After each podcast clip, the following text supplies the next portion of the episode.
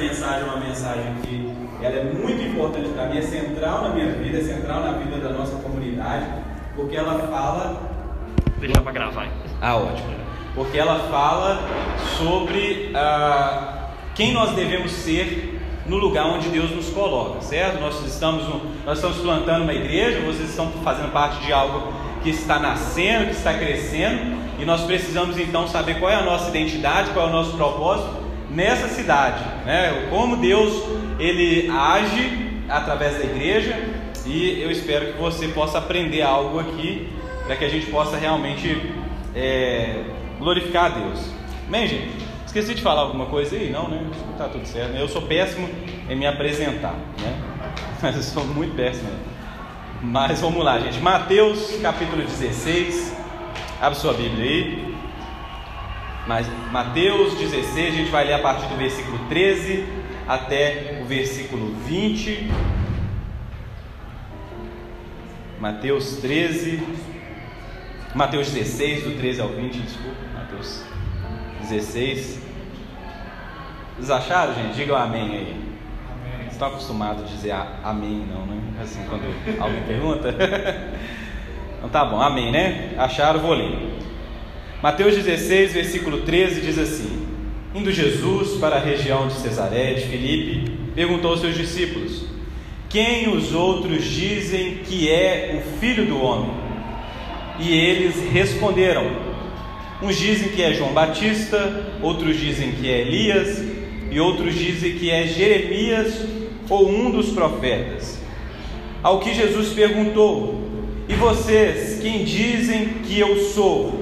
Respondeu Simão Pedro: Disse: O Senhor é o Cristo, o Filho do Deus vivo. Então Jesus lhes afirmou: Bem-aventurado é você, Simão Barjona, porque não foi carne e sangue que revelaram isso a você, mas meu Pai que está nos céus. Também eu lhe digo que você é Pedro, e sobre esta pedra edificarei a minha igreja, e as portas do inferno não prevalecerão contra ela. Eu lhe darei as chaves do reino dos céus, e o que você ligar na terra terá sido ligado nos céus, e o que você desligar na terra terá sido desligado nos céus. Então Jesus ordenou aos discípulos que não dissessem a ninguém que ele era o Cristo. Feche seus olhos, vamos orar, pedir a Deus a graça. Pai, e é isso que nós fazemos. Suplicamos pela tua graça, a tua misericórdia, entendimento, ó Pai. Abra nossa mente, ilumina, ó Pai, o nosso conhecimento, aqueça o nosso coração, ó Pai, para que ao contemplar a tua palavra, o nosso coração se aqueça, ó Pai, da verdade que é o teu evangelho. Mude algo em nós, ó Pai, mais um pouco hoje, para que nós possamos sair daqui transformados, para que nós possamos voltar, ó Pai, à nossa vida comum e diária, ó Pai, conscientes da missão do Senhor para as nossas vidas. Que o Senhor nos dê a graça de compartilhar o Teu Evangelho, glorificar o Teu nome, ó Pai. Essa é a nossa oração, em nome de Jesus. Amém. Irmãos, o texto que nós temos aqui, diante de nós é um texto é, um pouco controverso, porque nós sabemos que nós protestantes não cremos aí é, numa linhagem papal, né? A gente crê no Evangelho, não há mediações entre nós e Deus, apenas Jesus. Jesus é o nosso acesso direto ao Pai. Mas esse texto ele traz algo muito importante. Primeiro, porque Jesus está ampliando o conhecimento do, dos discípulos a respeito daquilo que ele vai fazer, a missão de Jesus, sobre aquilo que ele está desenvolvendo, ok? É, lembra comigo aqui, é, Jesus já está caminhando com esses discípulos há mais ou menos aí uns três anos, desde aí do seu do, do batismo, a convocação dos primeiros discípulos. Jesus é, tem ensinado nas sinagogas, tem ensinado no templo. É, Jesus está convocando discípulos, curando, é, realizando milagres extraordinários, é, fazendo grandes sinais, fazendo grandes coisas no território de Israel, tanto nas regiões da Judéia quanto da Galiléia. Jesus está andando, Jesus está pregando o Evangelho, Jesus está encontrando pessoas, Jesus está em movimento. E em movimento, em andando por essa região, Jesus também está fazendo discípulos. Jesus está convocando homens e mulheres para o seguir, dizendo que o reino de Deus chegou de fato, que é tempo de arrependimento, é tempo de quebrantamento, é tempo deles olharem para Ele, para Jesus. Ele é a luz do mundo, Ele é o Verbo que se fez carne, como nós é, cantamos aqui. Jesus é Deus, Jesus é o Filho de Deus. Jesus ele não é simplesmente um profeta. Entretanto, Jesus chega aqui quase ao final do ministério dele e ele, como se fosse tomar um feedback aí dos seus alunos, pergunta para os seus discípulos, os seus talmidiz, quem as pessoas dizem que eu sou? O qual é a compreensão? O, o, o que elas, qual é a conclusão lógica que elas chegaram? Quem sou eu? Porque essa é uma pergunta um pouco é, óbvia, é uma pergunta necessária, porque Jesus já estava trabalhando há três anos e ele queria saber então qual é, o que aquilo estava provocando nas pessoas que estavam seguindo. Nós sabemos bem que multidões seguiam Jesus. As multidões estavam seguindo Jesus porque Jesus era extraordinariamente é, notável. As multidões estavam seguindo Jesus. Entretanto, Jesus pergunta para os seus discípulos, aqueles mais próximos, o que, qual é a conclusão que a multidão tomou a respeito de Jesus. E a resposta nós percebemos aqui é que a multidão diz que ele é um profeta semelhante a Jeremias, Elias, ele é um profeta, é uma pessoa extraordinária, alguém do porte de João Batista, alguém notável, alguém que fala em nome de Deus, as palavras de Deus, é alguém que realmente é enviado de Deus.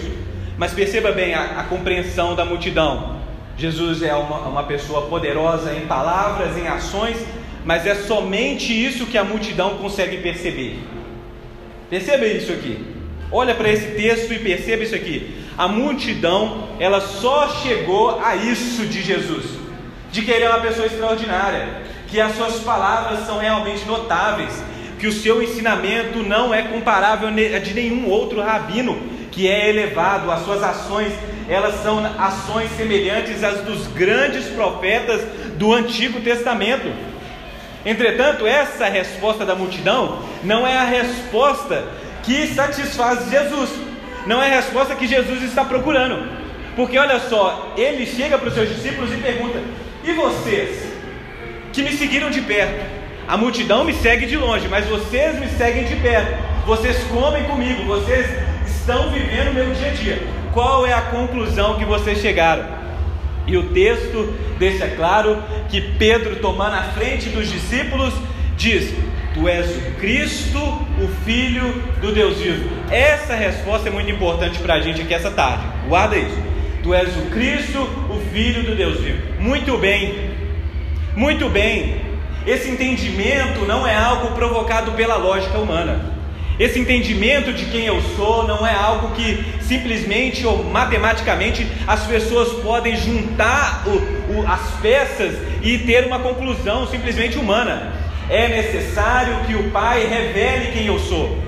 E você, Simão, é este a qual recebeu essa graça da revelação de quem eu sou. Eu sou de fato o Messias, Tu és o Cristo, o Filho do Deus vivo. Tu és o Cristo, o Filho do Deus vivo. Eu te digo que tu és Pedro, e sobre esta pedra edificarei a minha igreja, e as portas do inferno, ou as portas da morte, dependendo da versão que você está aí, não prevalecerão contra ela. Pronto, nós temos o texto aqui. Por si só já é algo extraordinário. Por, por si só é algo extraordinário. Jesus até então não havia entrado nesse ponto aqui, o ponto da igreja. Dizer claramente com essas palavras: igreja, estou edificando uma igreja. E Jesus está dizendo isso agora. Mas o que é uma igreja? Pergunta para você: o que é uma igreja? A igreja é isso aqui. A igreja, ela precisa passar por esse entendimento que Pedro passou. As, a, as interpretações elas vão variar. Muitas pessoas dizem que a pedra a qual a igreja é edificada é o próprio Pedro. Algumas pessoas vão dizer que a pedra a qual a igreja é edificada é a revelação que Pedro teve, o entendimento que ele teve. Alguns vão dizer que a pedra a qual a igreja é edificada é o próprio Jesus. Eu não acho que nenhuma dessas interpretações se contradizem. Eu acredito que elas fazem sentido. Isso aqui é de Deus. Glória a Deus. Glória a Deus. então, é, perceba bem aqui o que Jesus está fazendo. Jesus está dizendo que as pessoas que ele está transformando a igreja são essas pessoas que chegam a esse conhecimento revelado ao qual o próprio Pai dá, ao qual o próprio Pai dá, de que Jesus é o Cristo, o Filho de Deus. Que, que isso significa? Falei hoje lá na igreja, vale repetir, que Jesus Cristo não é nome e sobrenome de Jesus, ok? Jesus Cristo é um, é, é, é, um, é um nome que traz muitas coisas, tra mexe no imaginário do judeu do primeiro século.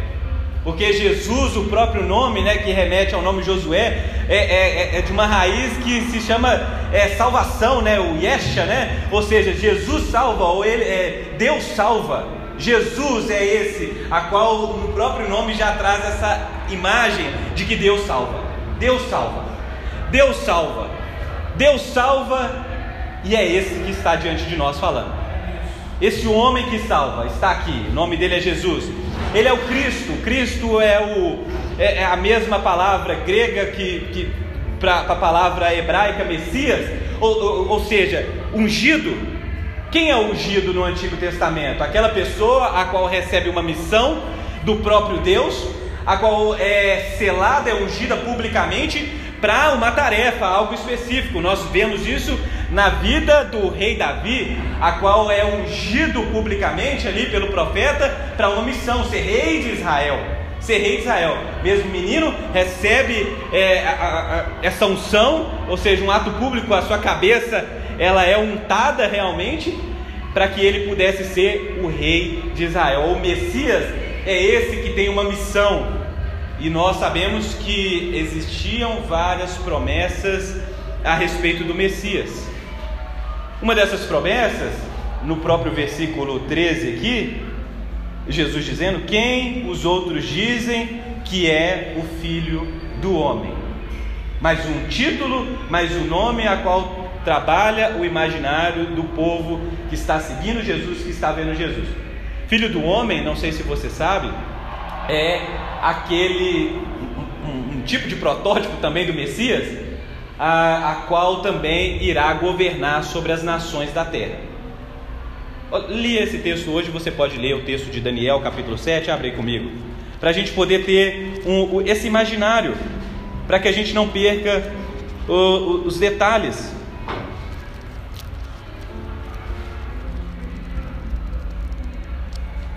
Daniel capítulo 7, você pode ler a partir do versículo 9. A visão Olha que, que, que coisa extraordinária. Continuei olhando até que foram postos uns tronos, e o ancião de dia se assentou. Sua roupa era branca como a neve, e os cabelos da cabeça eram como lampura. O seu trono eram chamas de fogo, e as rodas do trono eram fogo ardente. Um rio de fogo manava e saía de diante dele, milhares de milhares o serviam, e milhões de milhões estavam diante dele. Foi instalada a sessão do tribunal e foram abertos os livros. Versículo 13, pula aí. Eu estava olhando nas minhas visões da noite, e eis que vinha com as nuvens do céu alguém como um filho do homem. Ele se dirigiu ao, ao ancião de dias e o fizeram a chegar até ele. Foi-lhe dado o domínio, a glória e o reino, para que as pessoas de todos os povos, nações e línguas o servissem. O seu domínio é o domínio eterno que não passará, e o seu reino jamais será destruído. Perceba bem, no imaginário do judeu do primeiro século, é, multidão, escriba, rabino, fariseu, saduceu, havia uma imagem confusa de quem seria o Messias. Alguns diziam que o Messias seria esse que estabeleceria o reino de Deus, o reino de prosperidade, que venceria talvez os impérios do mundo, atualmente Roma, e colocaria de novo a nação como uma nação forte, fortaleceria os seus muros. O culto seria, é, seria algo central na vida do judeu, do povo, do remanescente fiel. Haveria adoração todos os dias, adoração pura, como era feita nos dias de glória de Israel. O Messias seria esse.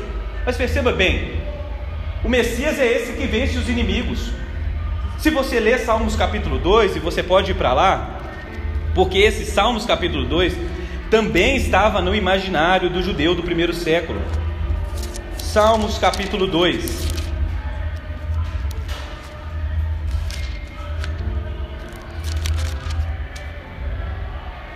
Tem água aqui? Esse aqui é o. Esse aqui é o néctar. Aí é a água. Eu gosto. Só para dar uma. Só para dar um ungido aqui.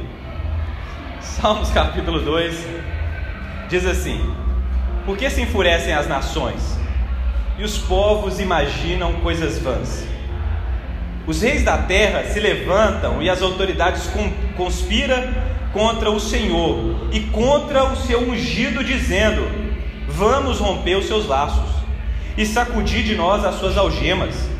Aquele que habita nos céus dá risada, o Senhor zomba deles. Na sua ira, a seu tempo, lhe falará, e no seu furor os deixará apavorados, dizendo: Eu constituí o meu rei sobre os, o, o meu santo monte Sião. O rei diz: Proclamarei o decreto do Senhor. Ele me disse: Você é meu filho, hoje eu te gerei. Eu gerei você, peça e eu lhe darei as nações por herança e as extremidades da terra por sua possessão. Como uma, com uma vara de ferro você as quebrará e as despedaçará como um vaso de oleiro. Agora, pois, ó reis, sejam prudentes, deixem-se advertir juízes da terra, sirvam o Senhor com temor e alegrem-se nele com tremor. Beijem o filho para que ele não se irrite e não pereça e não pereça no caminho, porque em breve se acenderá a sua ira. Bem-aventurado todos os que nele se refugiam. Perceba bem, quando Jesus, obrigado.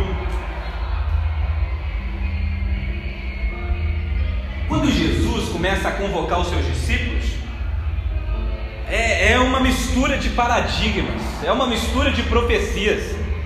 Porque ora parece que ele é esse rei que vem em glória e vai despedaçar as nações.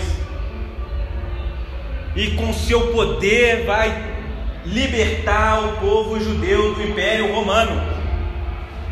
Mas esse mesmo Jesus, que é o Filho do Homem, que é o Messias prometido, que é de fato o Rei de Israel, é o mesmo Jesus que no Sermão do Monte fala que bem-aventurança é ser pobre de espírito, dar face para o seu opressor.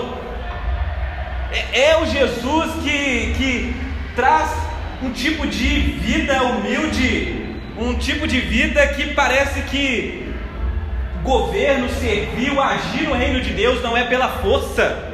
Perceba bem a confusão que Jesus provoca em nós, meus irmãos. Porque esse Messias Todo-Poderoso que recebe domínio do seu Pai, a qual é ungido para despedaçar as nações com uma, uma vara, uma barra de ferro, é esse Jesus que fala que você precisa amar o seu inimigo, perdoar 70 vezes 7. Imagina só, que contraditório, aparentemente contraditório, é o ensino de Jesus, esse que tem poder para restaurar a vista aos cegos. É esse Jesus que se deixa, se deixa ser levado como prisioneiro.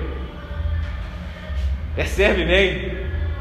É o Jesus que sabe do seu traidor, mas deixa e se deixa ser levado numa noite que não foge É um Jesus a qual você lê, por exemplo, quando Jesus é, senta, é, é tentado no deserto, que os anjos o serviam.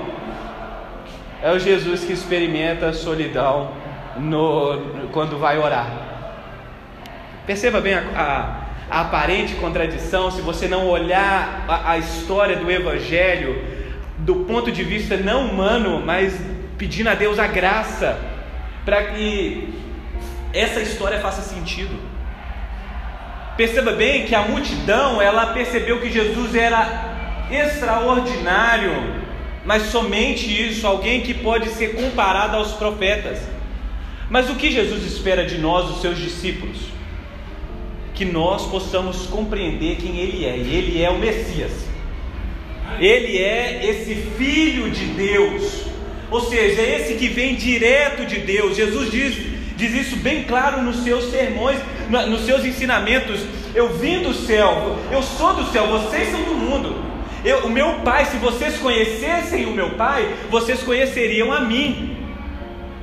Entretanto, Pedro agora está chegando no nível que é necessário, que é de perceber em Jesus a glória do Evangelho, de que este homem não é simplesmente um profeta, mas é aquele Messias prometido pelos profetas, é aquele que estava escrito sobre ele, é aquele a qual chegou o tempo.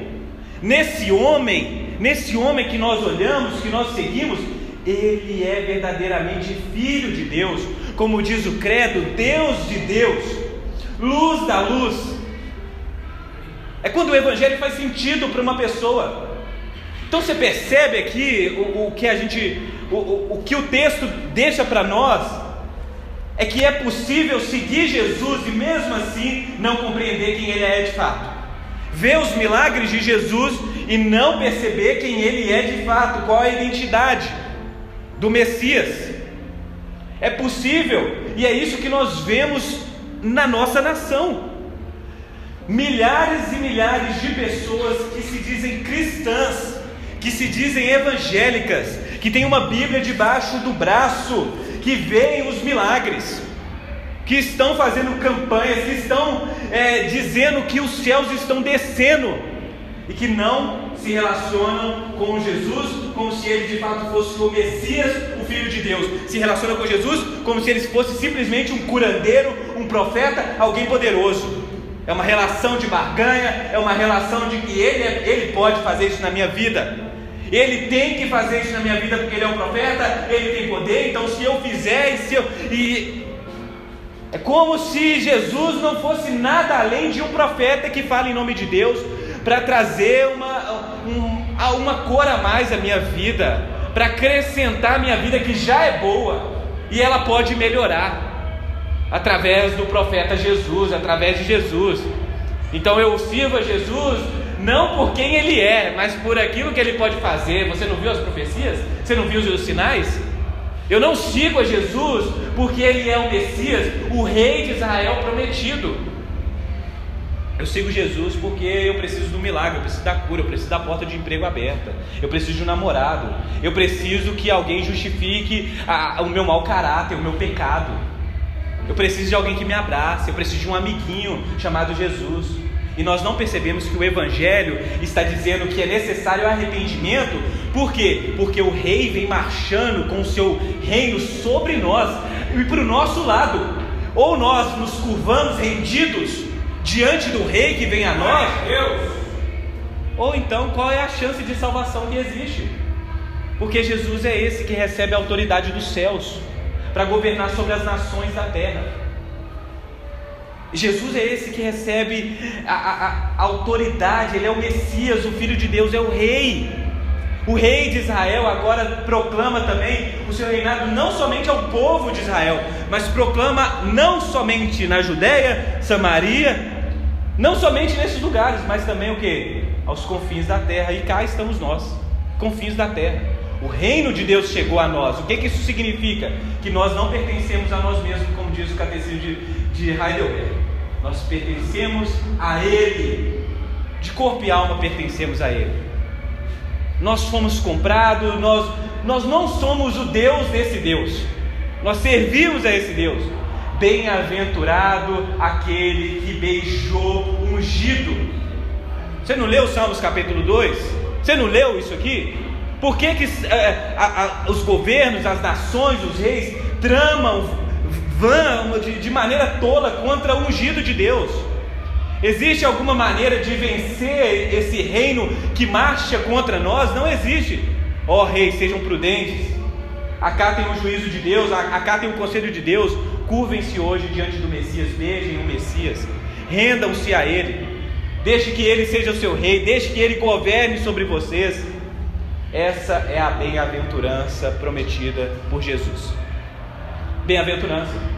Bem-aventurado aqueles que beijaram o Filho de Deus, se prostraram diante do Filho de Deus, reconheceram que ele não é simplesmente um profeta qualquer, ele é Deus, ele é o Messias prometido. É onde faz sentido a história. É aquele a qual o povo de Israel esperava ardentemente a sua chegada e agora chegou, nós estamos diante dele. As multidões estavam escutando a voz do Filho de Deus, estavam olhando para o Messias, o Verbo que se fez carne, e o coração deles ainda estava longe. Ainda estava longe. Mas e vocês que estão seguindo Jesus de perto? Vocês que estão seguindo Jesus de perto?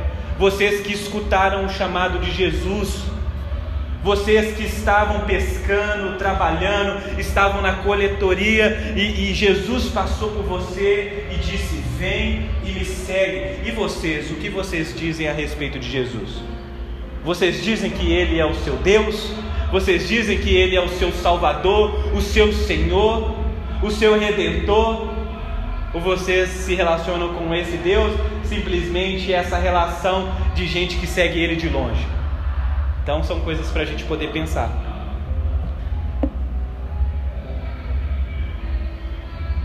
São coisas para a gente poder pensar seriamente.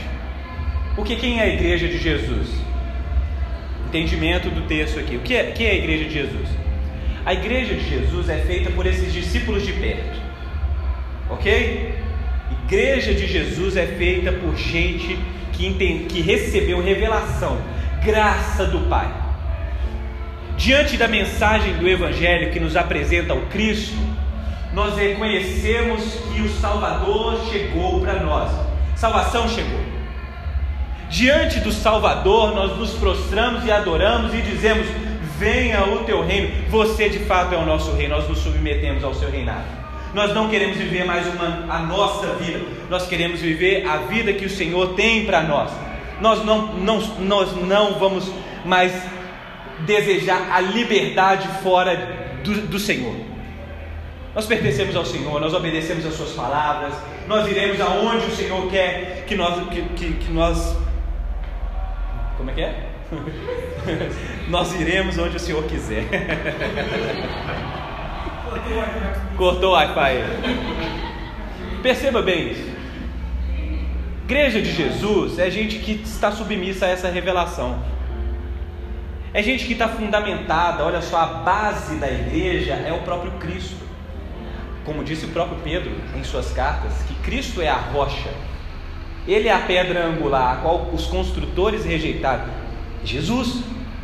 Esse entendimento de Jesus precisa estar permeado na nossa igreja, porque se existe gente no meio de nós que ainda não se relaciona com Jesus como Senhor, como Messias, como Filho de Deus, provavelmente essas pessoas ainda não receberam essa capacidade de ser igreja, de ser igreja, que é algo muito importante, de realizar as obras que são destinadas à igreja. Por isso que não faz sentido nenhum uma pessoa que não deseja ser igreja, não deseja se relacionar com Jesus como igreja, desejar fazer aquilo que é só para a igreja só para a igreja, revelar a glória de Deus, falar sobre o Evangelho. São coisas reservadas para a igreja de Jesus, para os discípulos que receberam compreensão de quem Jesus é. Você está entendendo? Muitas pessoas no nosso meio ainda não passaram de, disso aqui, ó.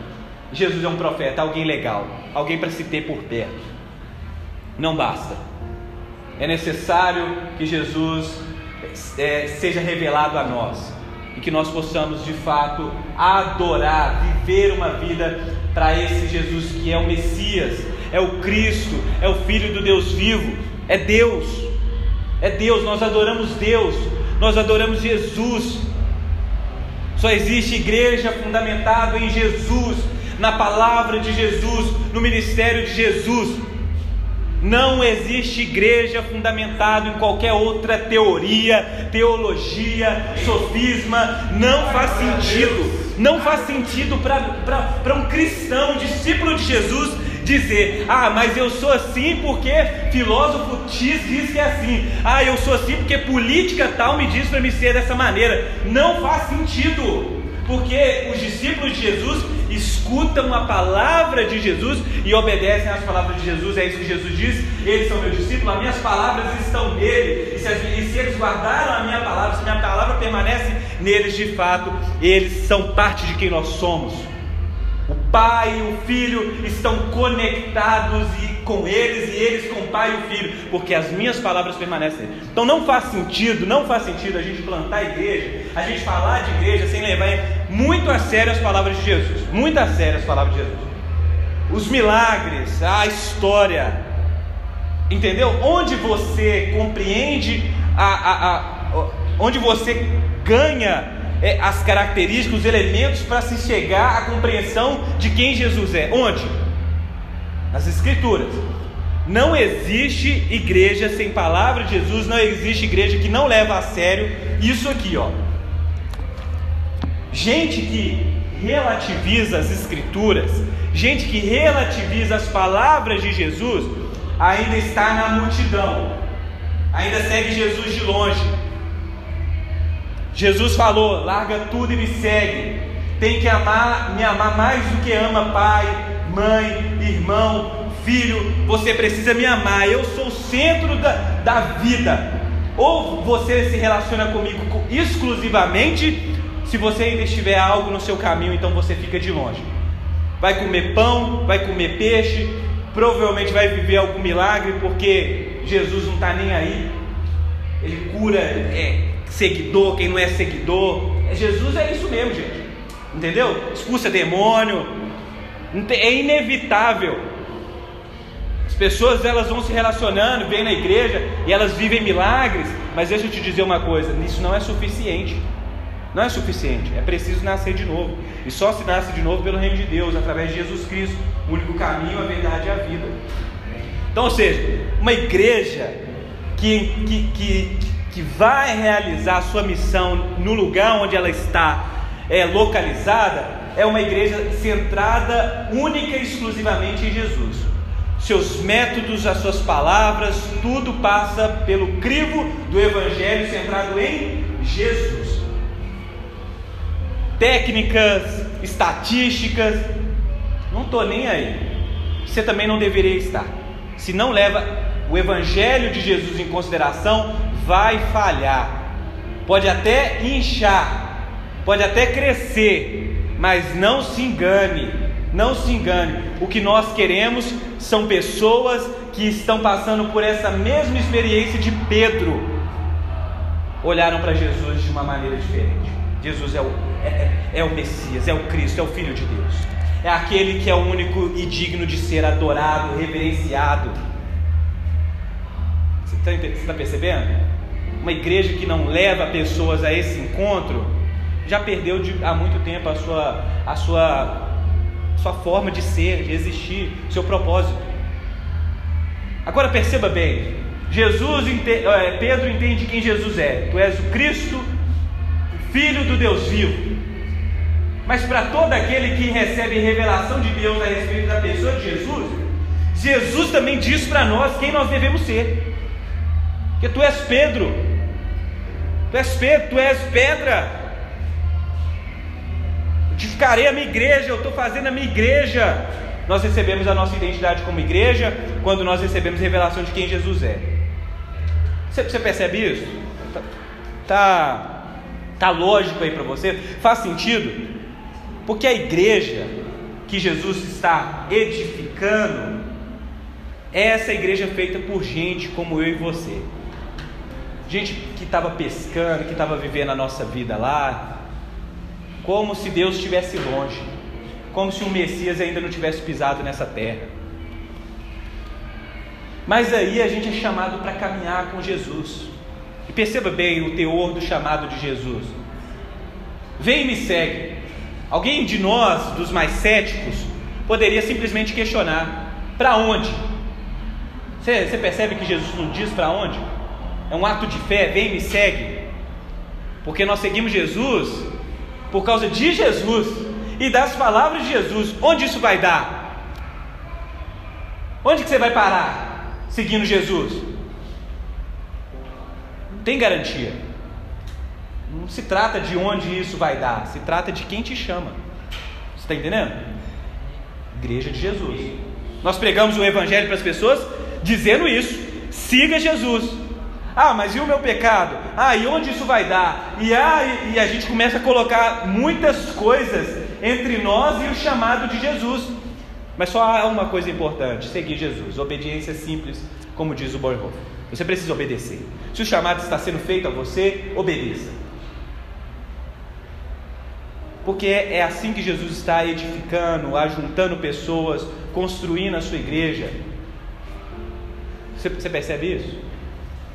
Qual é a missão dessa igreja? Que aí entra uma outra coisa que esse texto deixa muito bem claro, né? Que igreja não é você. Tá bom? Guarda isso aqui para você aqui, ó.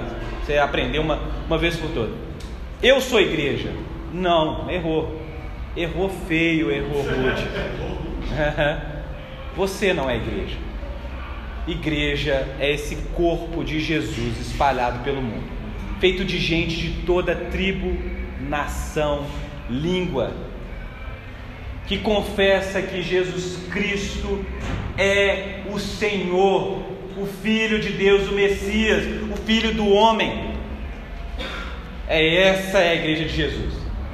Mulher, homem, pobre, rico, gente de todos os lugares que foram encontrados pela revelação de quem Jesus é e a sua vida foi afetada a ponto de que eles não podem ir para nenhum outro lugar, como diz o próprio Pedro em outro, outro, outra passagem: para quem iremos, Senhor, se so, somente tu tem as palavras de vida eterna? Igreja de Jesus.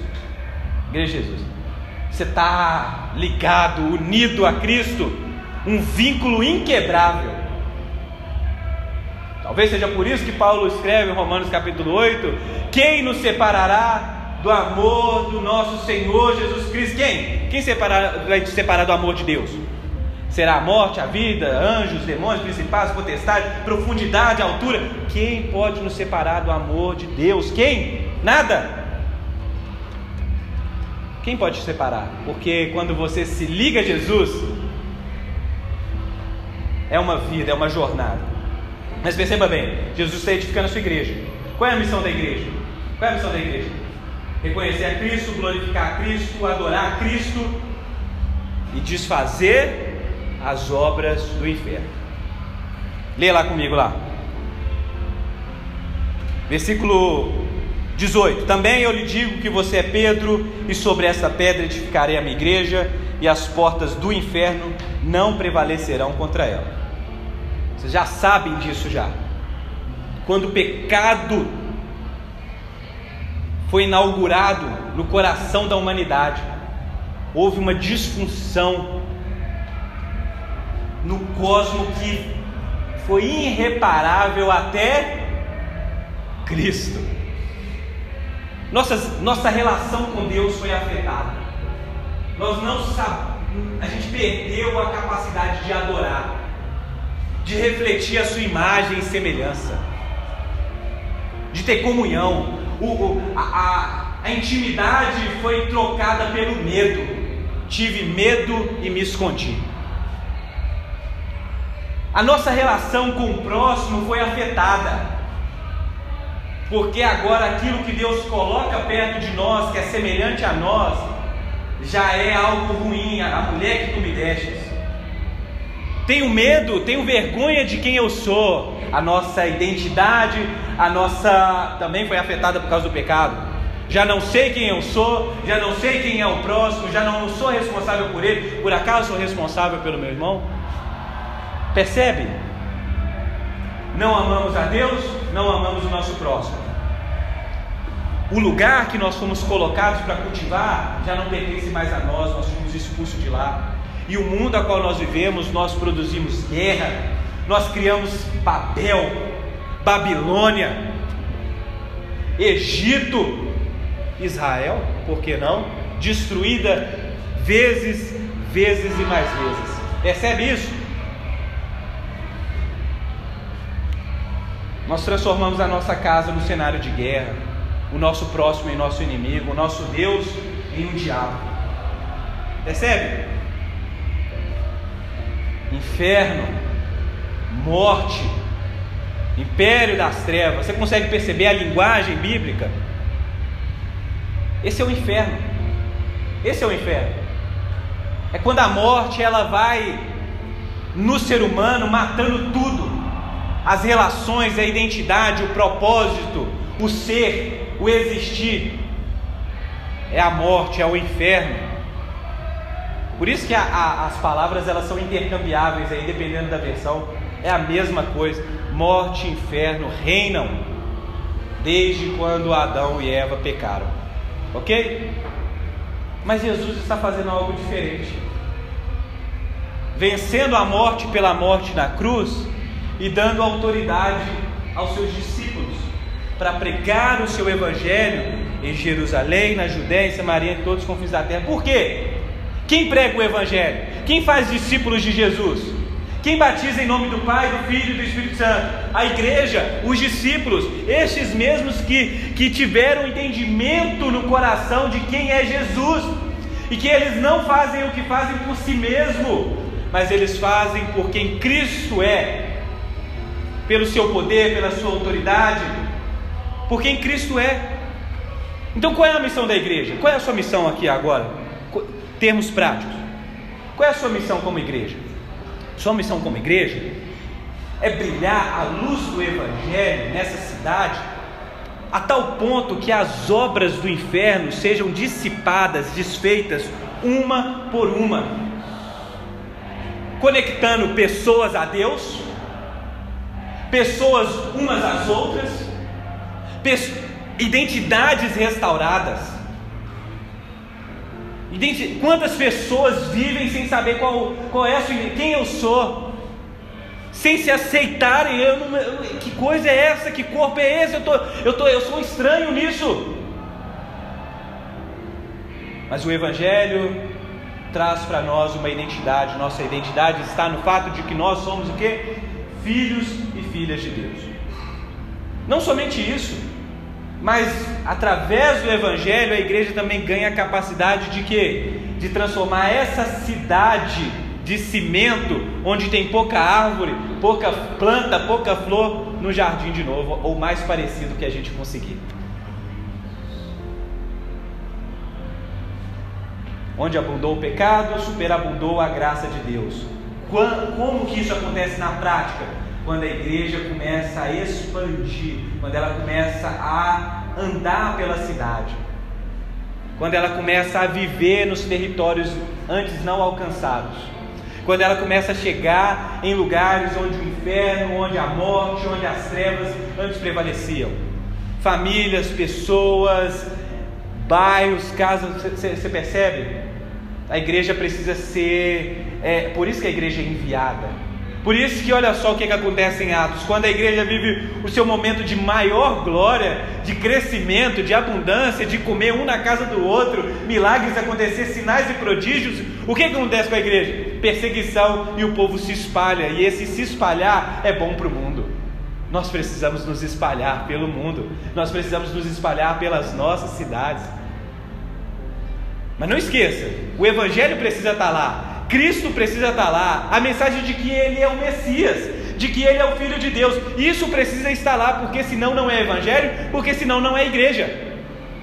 Então nós precisamos, individualmente, coletivamente, levar o Evangelho que apresenta esse Messias, o Filho de Deus, às pessoas aí fora. Percebe? Qual é a função da igreja? A função da igreja é desenvolver isso de maneira dinâmica, criativa, o evangelho nessa cidade que a gente vive. Marcada por violência, discriminação, marcada por dor, sofrimento, por tragédia. É nesse lugar que Jesus nos chama a brilhar a luz do Evangelho. É nesse lugar que pessoas como Pedro vão experimentar a graça de saber que Jesus Cristo é o Messias prometido, é o Filho de Deus. É esse que recebeu o governo, a autoridade e o domínio em suas mãos. E que não há nenhum lugar desse planeta que nós possamos dizer é império das trevas, é Satanás, é do inferno, a qual a igreja de Jesus vá, vá. Qual é a promessa para nós? Qual é a promessa para nós? de que as portas do inferno não podem prevalecer. Então eu gostaria de usar uma imagem aqui, muito clara para você, para me encerrar, amém? Desculpa, aí para me encerrar, que é o seguinte: você já deve ter assistido aqueles filmes medievais, né? O filme medieval é sempre assim: é, é um reino contra o outro, e às vezes tem aquele, o reino já está tomando todo o reino inimigo, o império inimigo, e aí o inimigo já se concentrou dentro da, dos portões da cidade, o rei está lá, lá na torre, lá, os, os seus soldados, guerreiros estão tentando se defender através das muralhas, e aí eles fazem aquelas pontes, sempre tem as pontes improvisadas, né? E aí eles chegam com, com aquelas ferramentas lá para derrubar o que? O portão principal de entrada da cidade a, a ser conquistado, não é? Às vezes as pessoas vendem para a gente que o inferno é algo muito maior do que o reino de Deus. Mas a linguagem de Jesus aqui é que o reino de Deus está avançando com tanta força sobre o império das trevas que eles não podem prevalecer. Você percebe aqui quem está se defendendo é o império das trevas, é o inferno, é a morte. É um, império, é um reino vencido, é um reino vencido. E a igreja ela está avançando e onde ela avançar, qual é a promessa de Jesus? que as portas do inferno não prevalecerão contra ele. Então, queria te encorajar a sonhar e a desejar, e aí, onde onde está escuro, nas trevas, fazer e, e, e pregar o Evangelho e a viver a vida no reino de Deus, em lugares improváveis, com a convicção e a certeza de que o reino de Deus é maior do que o império das trevas. De que a palavra de Jesus pode dissipar qualquer trevas. Que a luz do Evangelho brilhe esse farol que vai iluminar e chegar a pessoas de todos os lugares da nossa cidade, da sua família, bairro que você mora, onde vocês estão agindo como igreja, como, como igreja, onde vocês vão chegar, não tenham medo, não tenham medo, vocês carregam o Evangelho de Jesus. Vocês carregam essa mensagem, vocês estão proclamando a, a vitória do Rei, do Messias ungido de Deus. Não há quem possa prevalecer, não há trevas, não há inferno, não há Satanás, não há pecado